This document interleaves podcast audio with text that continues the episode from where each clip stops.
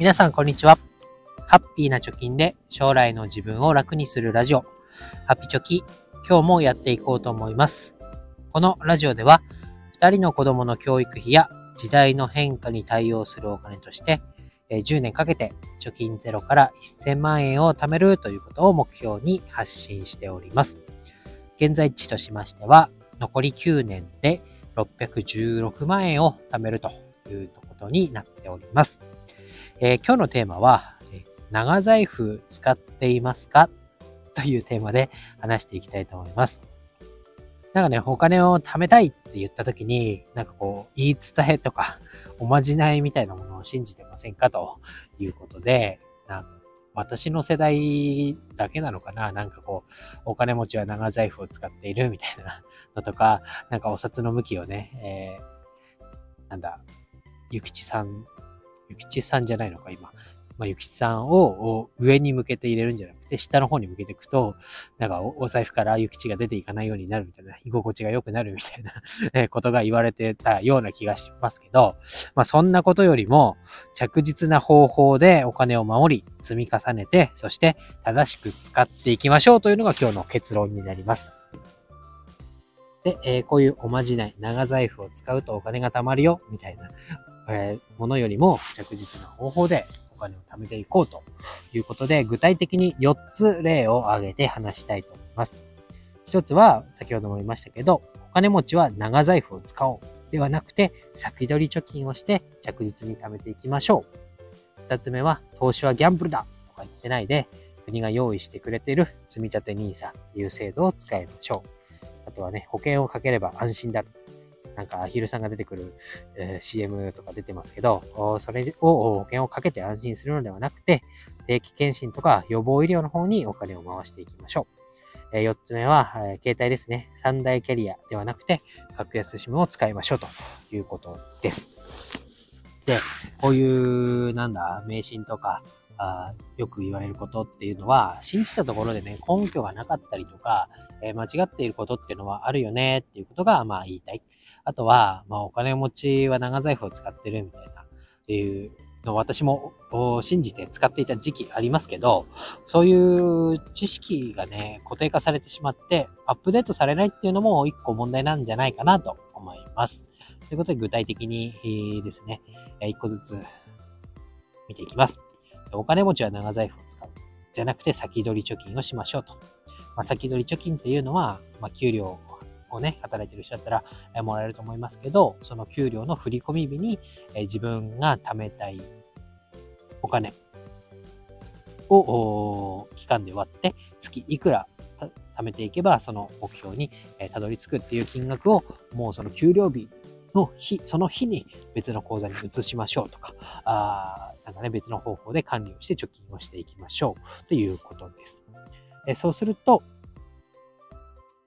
えっ、ー、と、長い財布を使うよりも着実にお金は貯まっていきますよね。どう考えても。長財布を使ったらなんかおまじないみたいにお金が出ていかないとかね。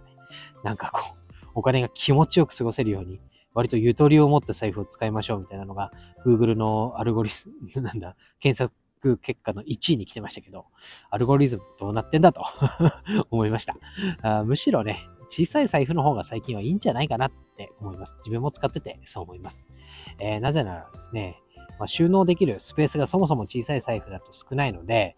余計なね、ポイントカードとかレシートとか持たないようになりますね。より厳選して、えー、今までもね、クーポン券とか、なんかスタンプ式のポイントカードとか、えー、いつか来たら押してもらえるだろうと思っていっぱい入れてね、財布パンパンになってましたけど、えー、そんなのがね、なくなりました。そして、もうキャッシュレスがね、進んでいくと、現金自体もいらない生活になってきましたし、えー、わざわざね、長財布を使って、それを通勤のカバンに入れて、スペースを、えー、独占して、えー、持ち歩くよりも、小さい財布にして、え極力荷物は少なく、ミニマルな方にね、え向けていくのがいいんじゃないかなと思います。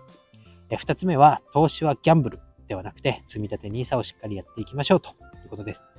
えー、フランスのトマ・ピケティさんが唱えた R 大なり G っていうのも聞いたことがある人いるかもしれません。まあ、R っていうのは資産運用から得られるお金。G っていうのは労働から得られるお金ということで、え資産運用から得られるお金の方が、労働から得られるお金よりも増えていきやすいよっていうような、え理理論、論理になります。でね、国がわざわざ非課税で運用できる積立 NISA、え来年度から新 NISA という制度を作ってくれているわけです。でわざわざね、国ぐるみで詐欺とかギャンブルを推奨してるわけではないと思います。まあね、年金が今まで通り払えないから自分で準備してね、みたいなところの裏もあると思いますけど、けどね、まあそういう制度を作ってくれているってことは、まあ、安心して投資をしてくださいと。まあ、リスクは負いますけど、あ生活が送れなくなるほどリスクを負うもんじゃないっていうような証明でもなあると思いますので、ギャンブルだ、ギャンブルだって言ってないで、ま、100円からでもね、1000円からでも、あ死に結びつかない、まあ、大損こいたとしてもまだ生きていけるぐらいの金額から始めてみて、徐々に慣れていくっていうのが最終的にやったかやらないかで大きな差になるんじゃないかなと思います。えー、まあね、年金ももらえるのが、時期がね、今60歳から65歳ぐらいってなってますけど、それが我々がもらえる年齢っていうのは70とか75になって、もらえる金額っていうのも下がっていった時に、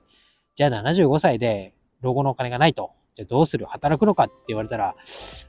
働けないですよね。いくら寿命が長くなってるとはいえ、75からあまた月20万とか30万稼ぐような仕事ができるかって言ったら、なかなか難しいんじゃないかなと思いますので、やれるうちにやれることをやっていきましょうと。ギャンブルではなくて、え R 大事なり G という理論もありますから、あまず始めてみましょうということですね。あと、3番目の生命保険をかけるんじゃなくて、定期定期検診とか予防医療していきましょうということです。で、先週の放送で、まあ、投資界隈で有名なね、経済評論家の山崎はじめさんが、えー、癌を患っても、なお、癌保険はいらないっていうような、えー、コラムを紹介させてもらいました。で、ね、改めて生命保険が必要になるのは、まあ、一家の稼ぎ頭が突然死んで、家族が路頭に迷う時だけだよ。その時は生命保険に入りなさい。そうじゃなかったら、えー、日本のね、国民健康保険の制度で十分対応できますよっていうような、えー、話があります。えー、保険をかけてね、安心をして不規則な生活を送ったりとか、暴飲暴食をするなんてことをして、えーいいのかっていうことですよね。だったら、病状が発症する前に予防医療として、えできる限り健康診断をして、人間ドックなどをして、え早期発見をする。あとは規則正しい健康的な生活をするっていうのを心がけていくのがいいんじゃないかなと思います。まあ、保険をかけてね、いざ保険金が下りるっていうタイミングは、もう、病気が進行してしまって、何かしら処置をした後に、えー、保険金が下りると思います。その前に、えー、その保険金、保険にかけるお金を予防医療とかに向けてね、えなるべくこう病気が小さいうちとか危険だよって言われてるうちに対処していく。小さい時に目を摘んでいくっていうのが、え体的にもお金的にもいいんじゃないかなと思います。え最後になります。え携帯は三大キャリアを使いましょう。ではなくて格安 SIM に切り替えましょうということですね。で私も4年ぐらい前から格安 SIM に切り替えていたので、あんまりこの携帯三大キャリアを使ってまだ使ってんの？みたいな話はもうピンときませんでした。ただね、今日、どんなもんかと思って、ドコモのプランを見てみました。びっくりしました。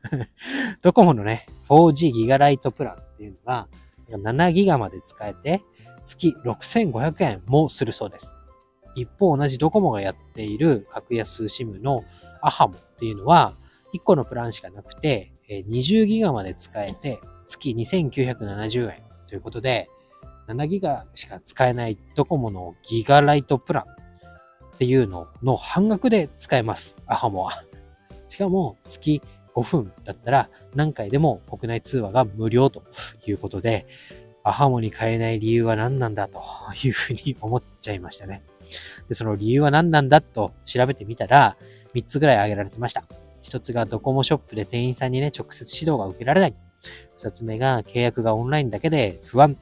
3つ目が、アットマークドコモっていうメールアドレスが使えなくなっちゃうじゃないかというようなことです。まあこれもね、考え直してみてもらいたいですよ。過去1年間でね、何回ドコモショップ行きましたか？って契約がオンラインのみって言ってますけど、今ね、ドコモ格安 SIM 会社競争方になってて、えー、どこも契約数が欲しいですから、丁寧に丁寧にね、えー、申し込み画面、えー、わかりやすいようになってますよ。で、調べてみると、個人のね、ブログなんかでも、えー、アハモの申し込み方なんて調べると、いっぱい解説記事が出てきて、丁寧に教えてくれます。わからないことってのはそうそうないと思います。あと、ドコモのね、メールアドレスが使えなくなるよっていうのも、Gmail とかね、Yahoo メールっていうのは無料で使えます。で、使い勝手もいいです。